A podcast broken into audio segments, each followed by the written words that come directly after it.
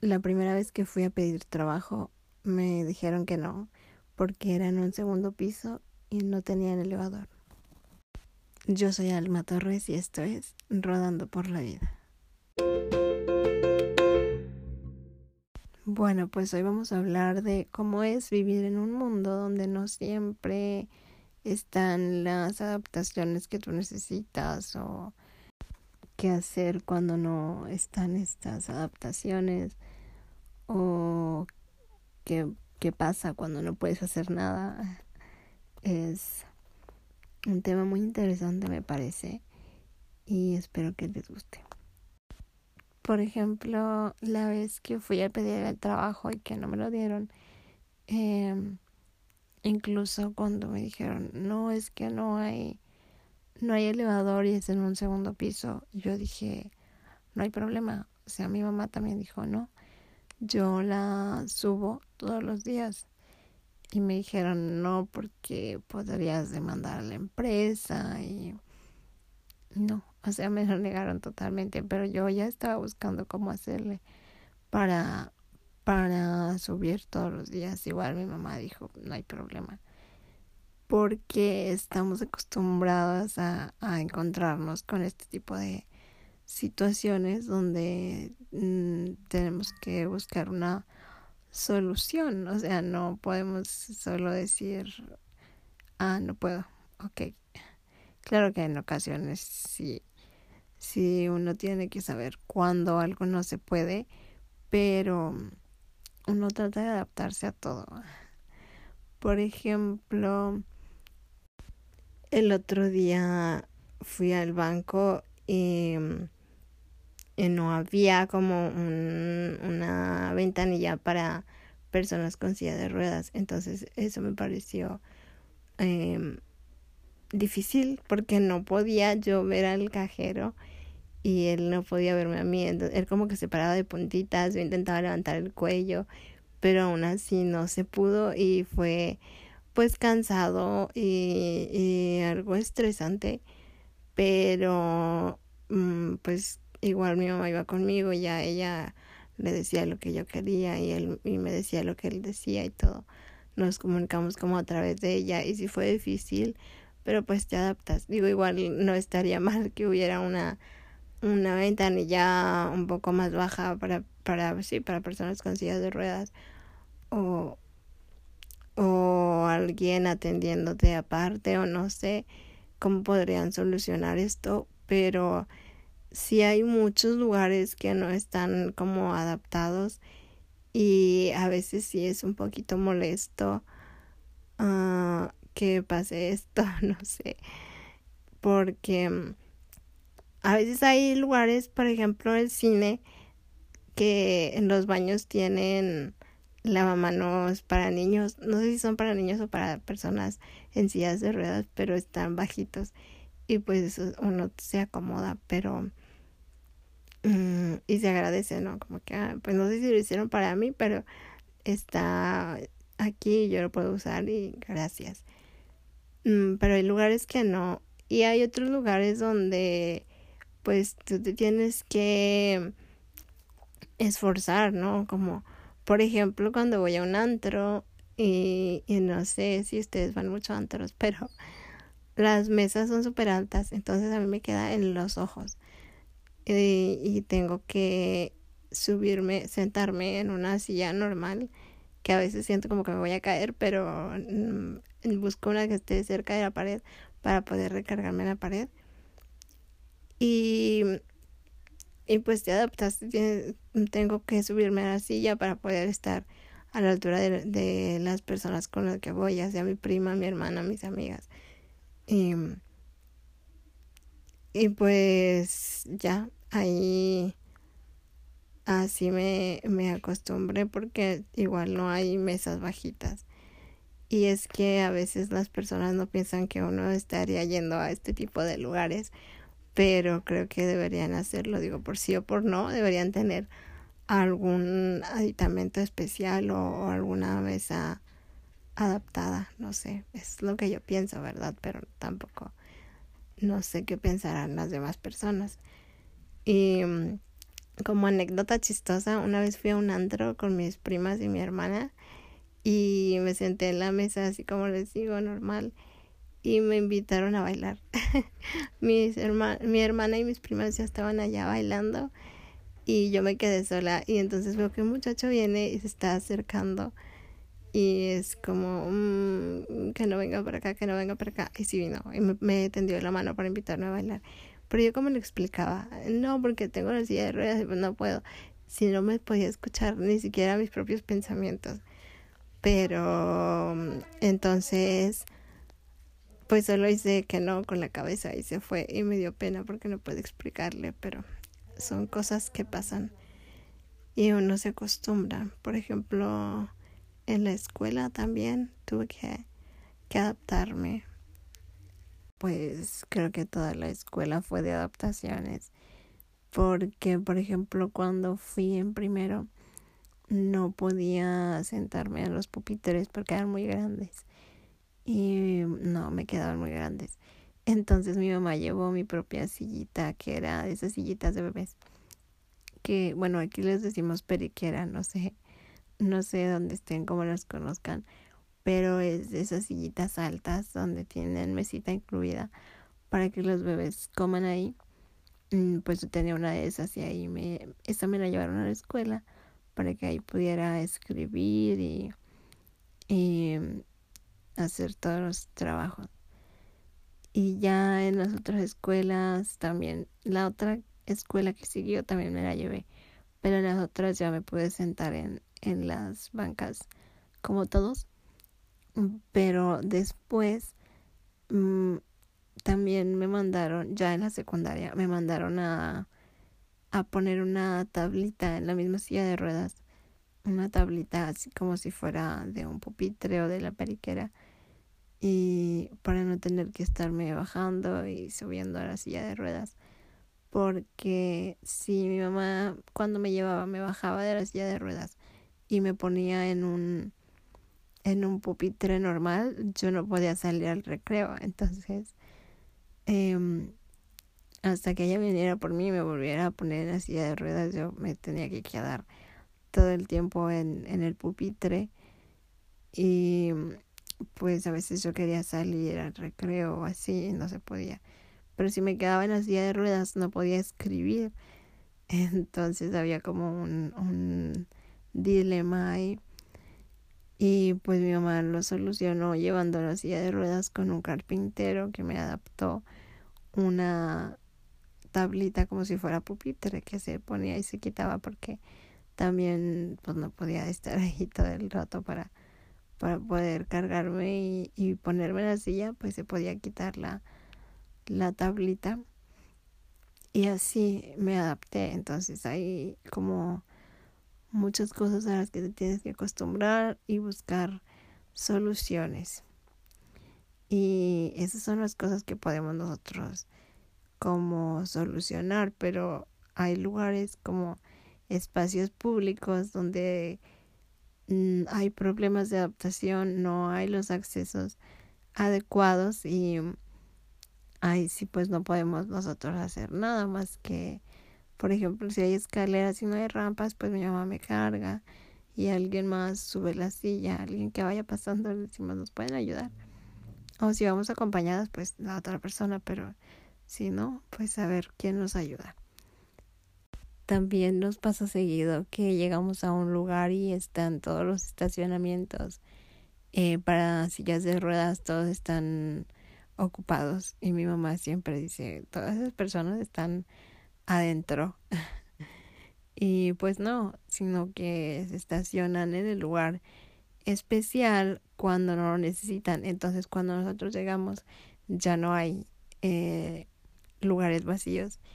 Y yo por lo regular no, no me quejo ni, ni le reclamo a nadie, pero pues mi mamá que es la que batalla, que es la que tiene que bajar la silla de ruedas, subirme, llevarme y todo, pues a veces sí, sí como que se molesta y pues le reclama a, al guardia o a quien esté ahí y ya, o le pide que si puede quitarnos un carro para poner de nosotros y a veces sí, sí, nos dan un lugar o a veces nos dicen, ¿trae alguien con discapacidad? Y es como que mm, ellos traen a alguien, no lo creo, pero sí, sí vengo yo aquí. Y pues ya nos dan el lugar, pero mm, una vez también nos pasó que no, no teníamos la placa de discapacidad ni el candado ni nada. Y llegamos a un estacionamiento y mi mamá le dijo al, al encargado que si nos podía dar un lugar para silla de ruedas. Y él dijo que no, que no, porque no teníamos placa que indicara que iba alguien con discapacidad, ni el candado, ni nada, y que a él lo podían multar.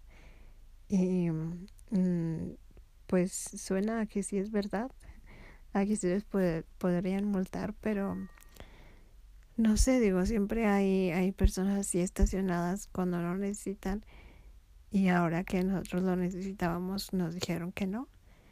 Y mi mamá sí se molestó un poquito, pero pues ya nos estacionamos donde nos dijo, nos bajamos y mi mamá dijo, o sea, está viendo la silla de ruedas, está viendo que te estoy subiendo y no, no piensa que es mentira o qué, pero bueno no sé, ya de ahí hicimos el trámite para sacar la placa y el candado y pues ya nos podemos estacionar eh, fácilmente en los lugares para silla de ruedas siempre y cuando haya un lugar vacío porque como les comento mucha gente suele hacer esto de estacionarse ahí cuando no lo necesita y pues no está padre Igual en la Feria de León, los que son de aquí, pues ya saben, pero los que no, les explico.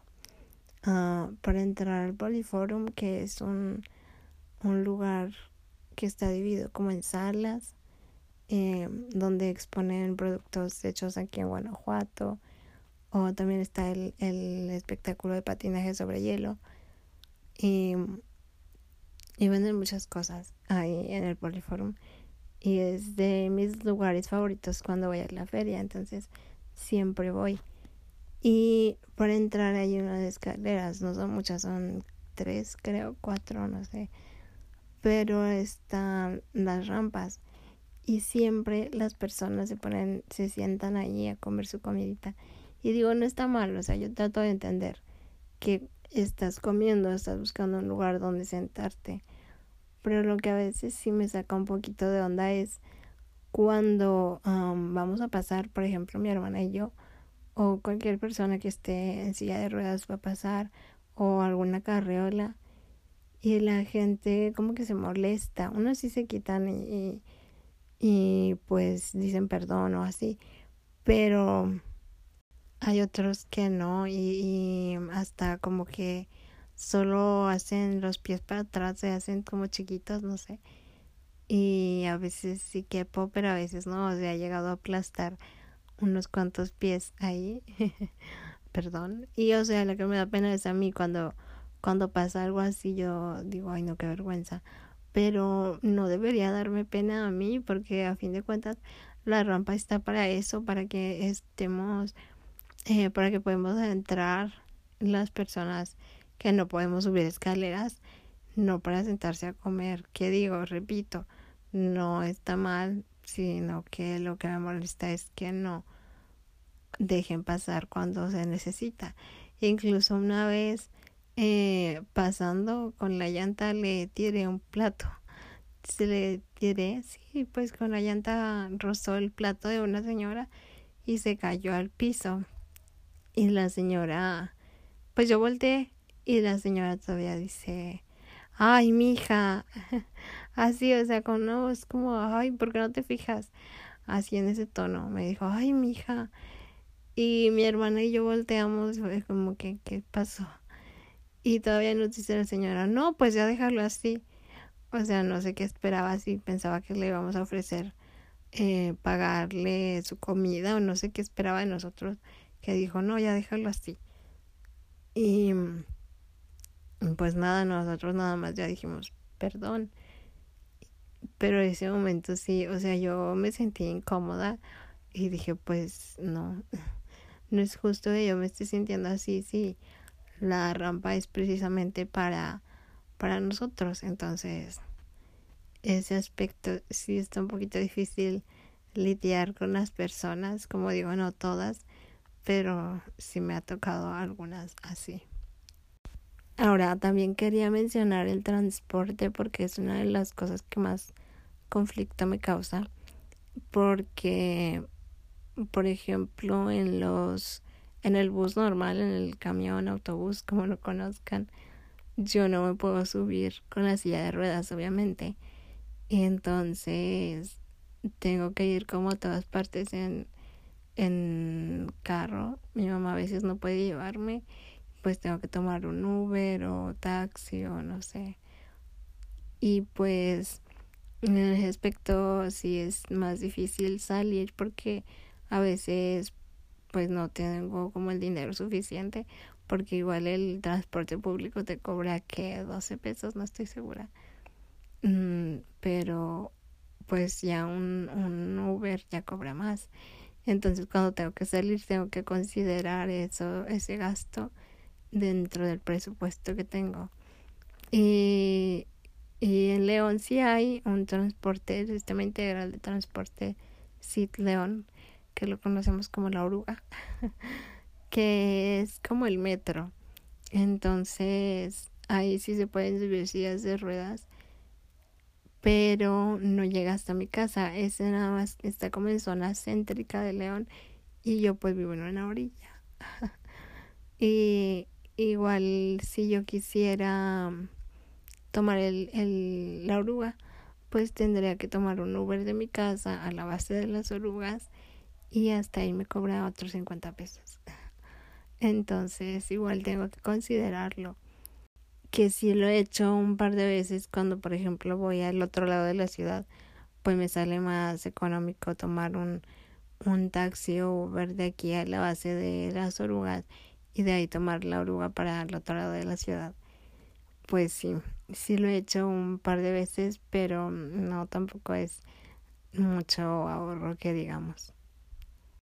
Igual ahora implementaron aquí en León una como camionetita es un transporte incluyente, le llaman, eh, que es sí como una camionetita, como una combi, que puede subir días de ruedas porque tiene como una rampa, más bien, más bien tiene una rampa. Em, y ahí te puedes subir con tu guía de ruedas y todo, y eso te lleva a la base de las orugas o a algún lugar que te quede más cerca. Y es sin costo. Pero el problema aquí es que pasa solo como cuatro o cinco veces al día. Entonces sí hay que estarlo como cazando y si te pasa, te tienes que esperar como una hora y, y sí es un problema en los horarios, pero igual entiendo que no tiene mucha ocupación y no puede estar pasando cada 15 minutos como el transporte normal. Eh, pero sí, ese sería como una desventaja los, los horarios. Y más porque me canso de estar sentada, entonces estar esperando una hora sentada, pues ya para cuando pase ya me cansé y ya no quiero ir a ninguna parte. Entonces sí, en ese aspecto sí hay, sí hace falta muchas adaptaciones en cuanto al transporte. Y también quería hablarles de cuando, por ejemplo, voy a algún evento o algo y me dejan entrar primero. Y pues está padre porque no tienes que formar, pero Em, tienes que llegar temprano, no puedes llegar tarde porque si no ya entraron todos y tú entras y ya no encuentras lugar.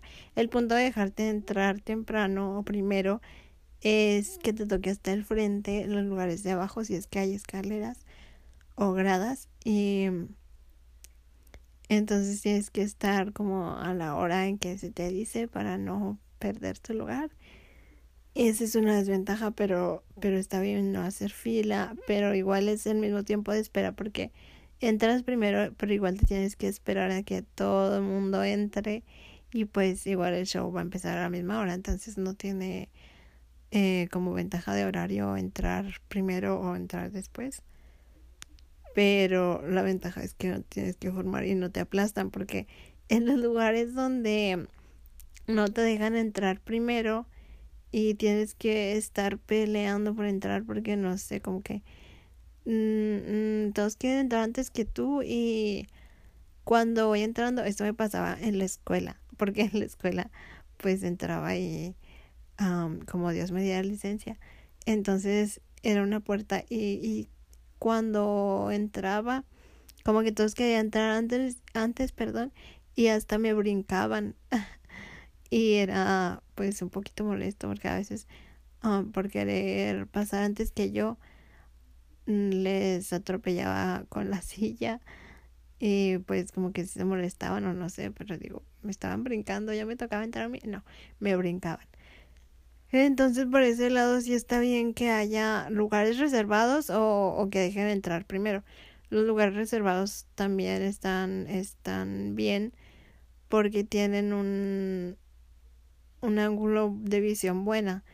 Porque si te toca hasta atrás o, o en medio, no, las personas que están adelante no te dejan ver bien. Y esto me pasa más en, en espectáculos como callejeros, cuando voy al centro de la ciudad y, y está un show en, en la plaza, pues se hace el círculo de personas, ¿no? Y entonces, por más que intento, no, siempre alguien se para delante de mí y tengo que estar pidiendo, eh, disculpe, no me deja, no me deja ver, me puede dar permiso, y ya se quita, pero llega otro y se para enfrente y así me la paso todo el rato.